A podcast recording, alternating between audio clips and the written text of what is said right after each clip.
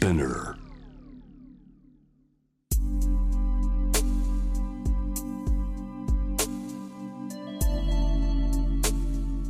眠らない街六本木。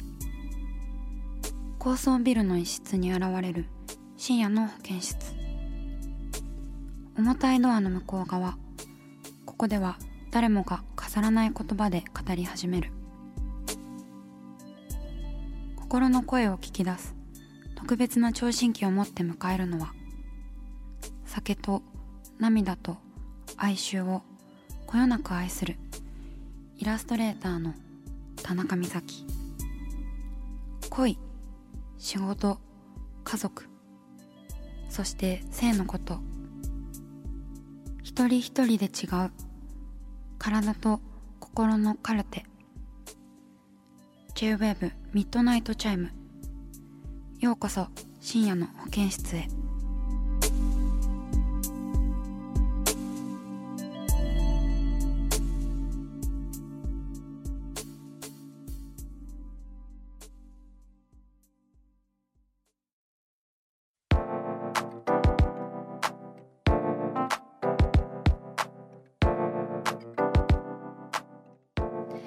イラストレーターの田中美咲がお送りしています。深夜の保健室ミッドナイトチャイム。ではまずこの方から紹介していきますね。ラジオネーム山かがしさん女性の方です。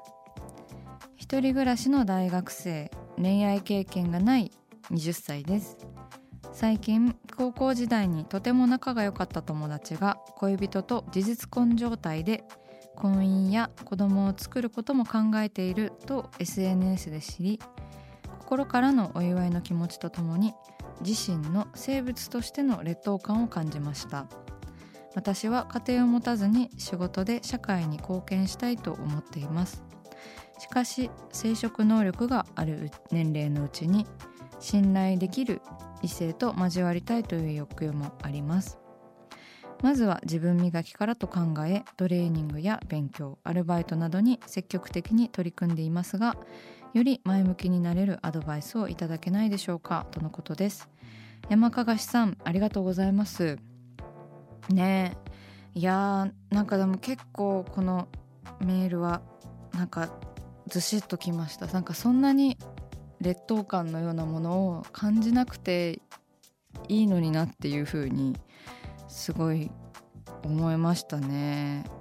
いやそうなんですよ。別に何者かになったりとか何かの役に立ったりしなくていいんだよっていうことを山かがしさんには言いたいんですよね。そう。ででも一人暮らしで今の状況でこうコロナのねことがあったりとかでやっぱりちょっとこう考えてしまうのかないろいろっていうことは思いますね。そう。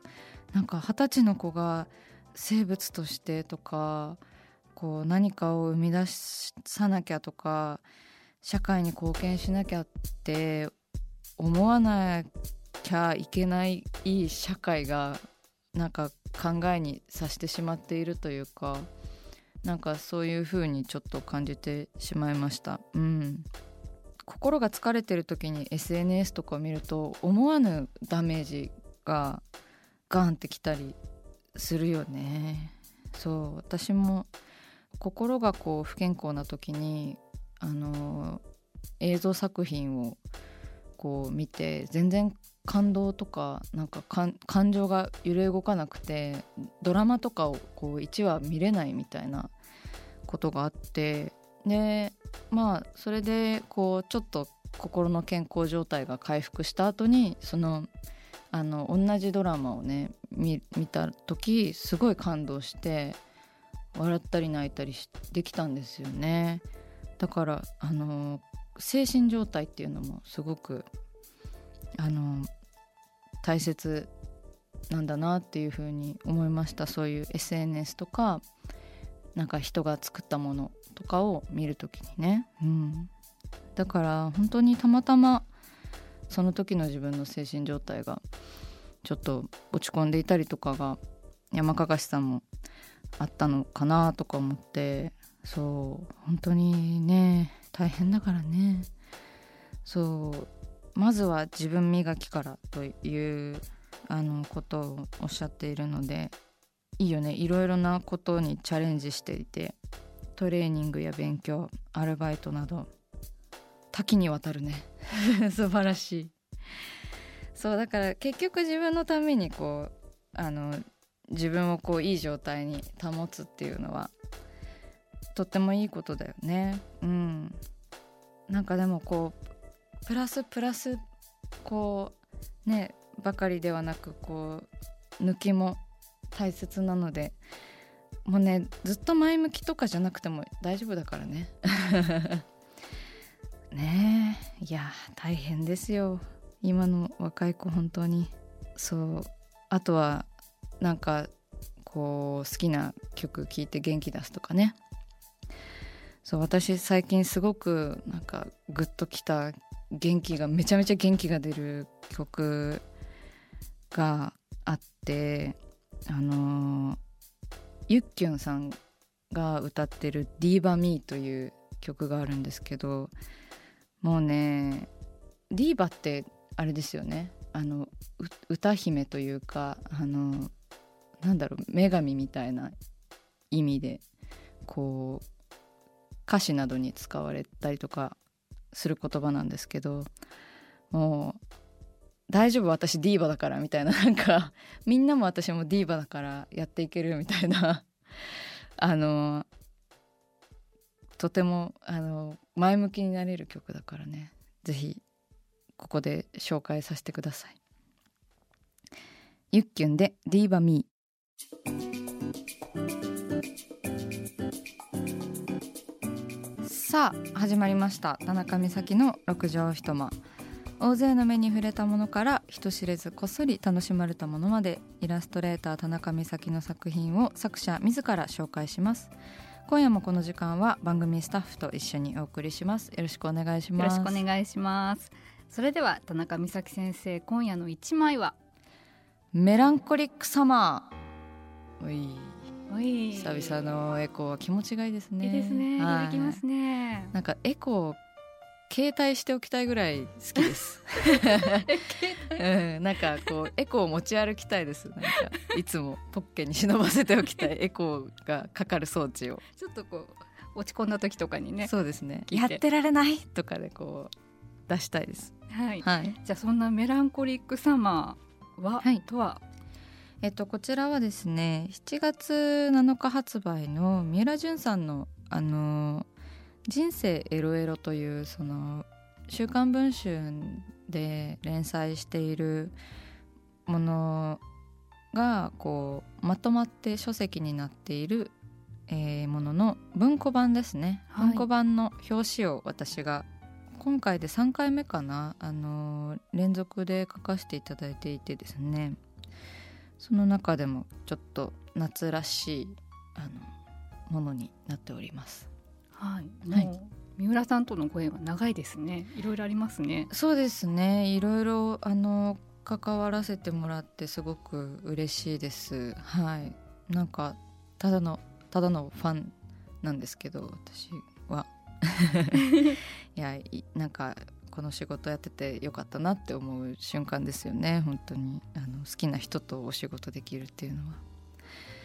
それでもう「メランコリック・サマー」というこう題名とそのメランコリック・サマーにまつわるお話の内容だけあの最初にいただいて絵を描いたんですけど絵はですねえっ、とこう海の浅瀬に T シャツを三浦淳さんのあのカエルのキャラクターのが描かれている T シャツを着たショートカットのね女性がこう下は水着だけで上に T シャツを羽織ってこうこちらを物憂げな表情で見ているというあの表紙なんですけれども。はい。ちょっとこうもうあのアマゾンのあのサイトとかに予約がね始まっていて、はい。あのそちらでもあの表紙の画像が出てたりあと美咲さんのねあのインスタでも見れるようになってますけれどもはい。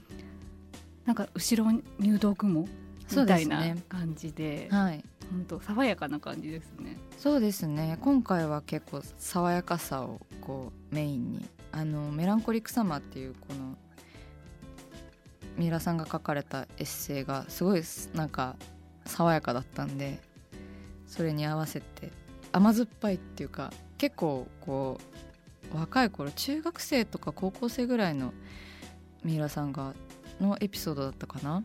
そうでこれもやっぱりこうメランコリックとサマーって結びつくととってもいいじゃないですか。奥行きが出て、うん、だから私の表紙もこう奥行きを出せたらなと思って女性の顔は絶対何考えてるかわからない顔にしようと思って、うん、こちらを見てはいるけどこちらのことを好きなのかどうなのかがわからないし、ね、T シャツを着ることによって中が、ね、見えないからどんな水着を着ているんだろうとか結構なんかそういうミステリアスで正体不明な感じを出しましたね。こう夏っぽすぎないというか、うんうん、後ろの空もこう青と白って感じじゃなくて入道雲を青い線だけで描いていてなんかもしかして曇りみたいな ちょっと雰囲気が出たんじゃないかなって思いますね。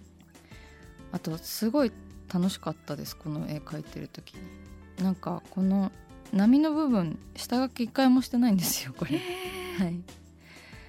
なんか人物だけ先に描いて、うん、あのあとは水色の細いペンだけでシャーとこう感覚のまんま結構書いてたんですけどやっぱりこう3冊目になると表紙でもちょっとそういうチャレンジングなことをしてみようという気になってすごい良かったです、うん、なんか最初にこう三浦淳さんの文庫本の表紙だってことでうわあ絶対に失敗できないみたいなことを思ってたんですけどなんか3冊目になるとちょっと気持ちが楽になってきたというか、うん、じゃあこういうことしてみようみたいなちょっとあの自分の中で余裕が生まれて一番良い表紙になったんじゃないかなとか個人的に思ってます。その過去作を見ても。うん、じゃあこれがなんかこう今ね画面でちょっと見てますけれどもあの、ね、紙になってこう実際に本の表紙になった時のまたちょっと質感もね、うんうん、違うからそうですね、ね、どういうふうに見えるのかすごい楽しみですね。はい7月7日にあの発売されて書店にも並びますので皆様ぜひ機会があれば見てみてください。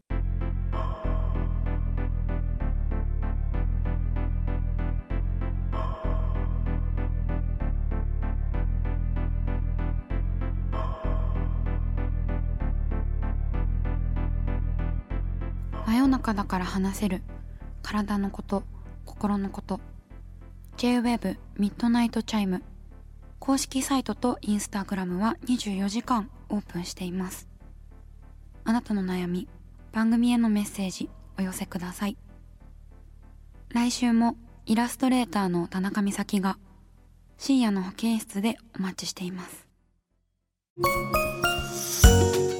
キャリコン編集長通信仕事と人生の話をゆるゆるとパワードバイミモレ。